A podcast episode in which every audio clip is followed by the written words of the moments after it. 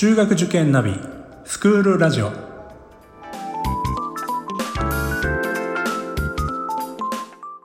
スクールナビゲーターののびるです。この番組は中学受験を目指すご家庭に学校の先生からの生の声や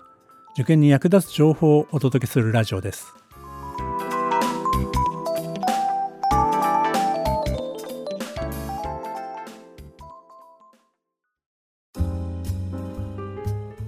今回は中学受験か高校受験かがテーマです。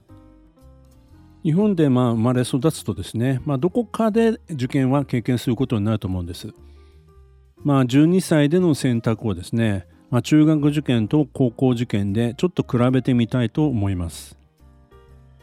中学入試は基本的には当日の学力試験一発勝負です、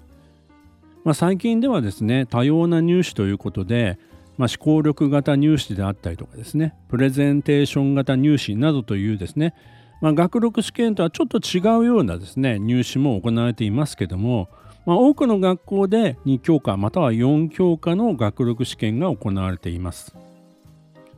小学校における通知表や調査書と呼ばれるものはほとんど合否には関係ありません。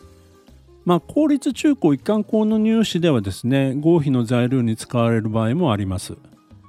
したがって、まあ、当日の、まあ、学力試験の出来不出来によって、まあ、結果も変わってくることもあるんですよね。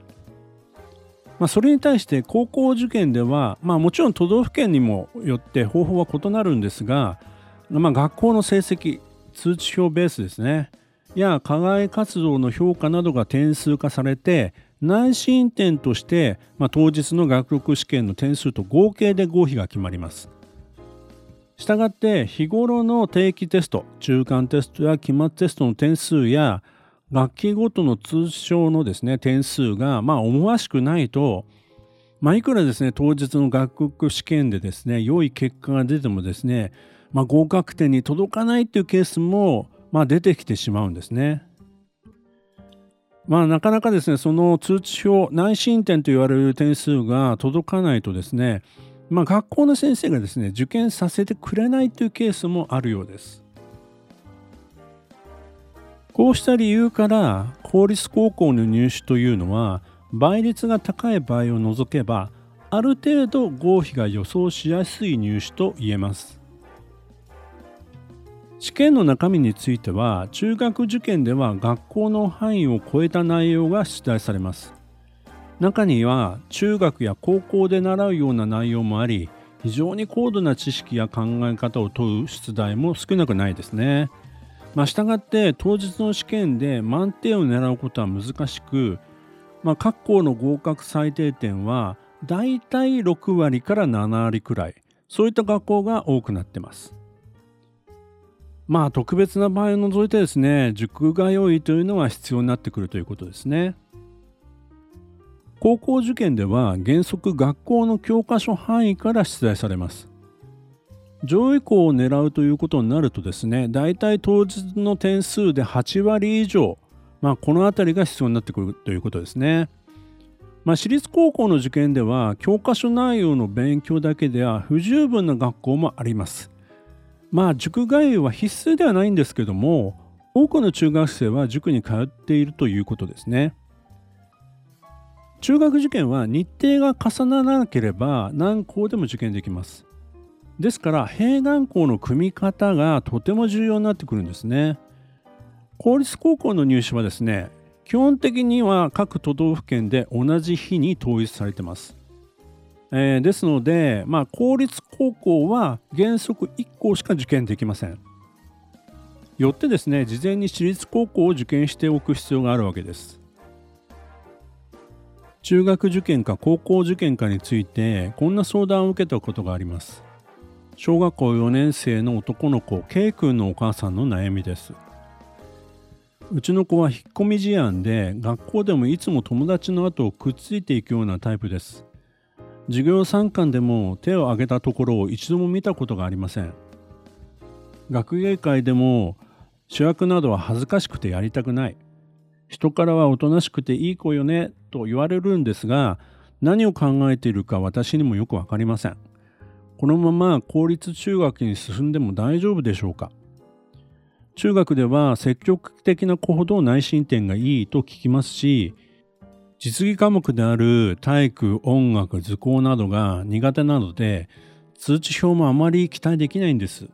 それでは上位の高校には行けないのではないでしょうか。だったら中学受験をさせた方がいいのではないかと悩んでいます。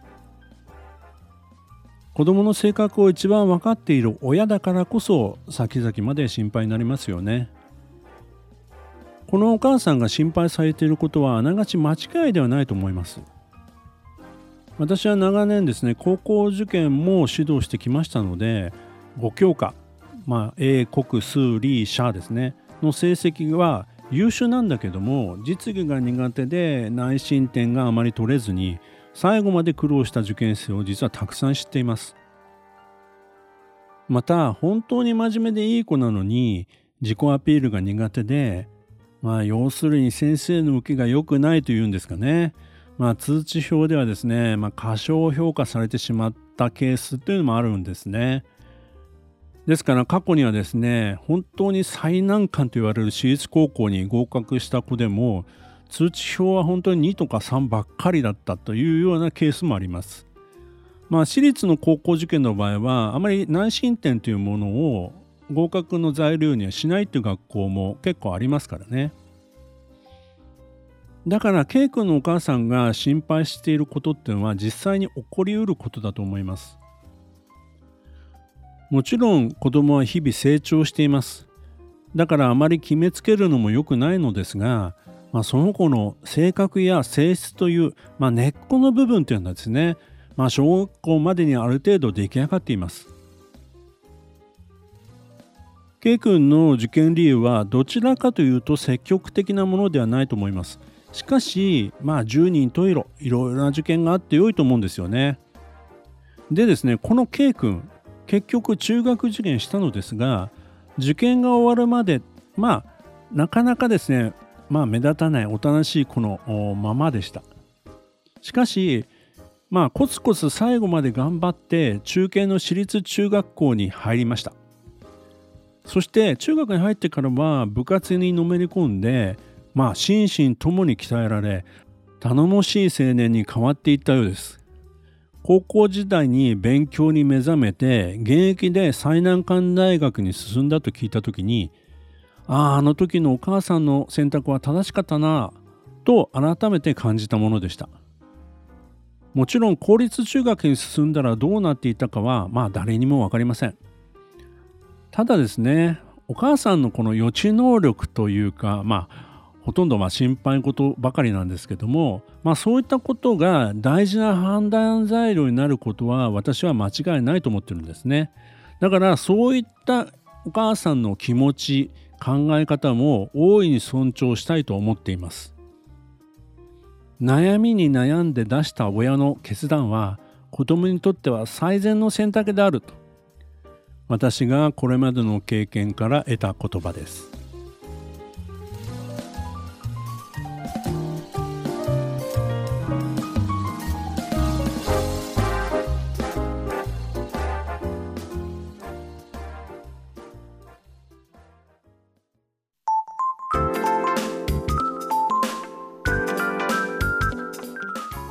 クールラジオでは番組への感想、出演してほしい学校など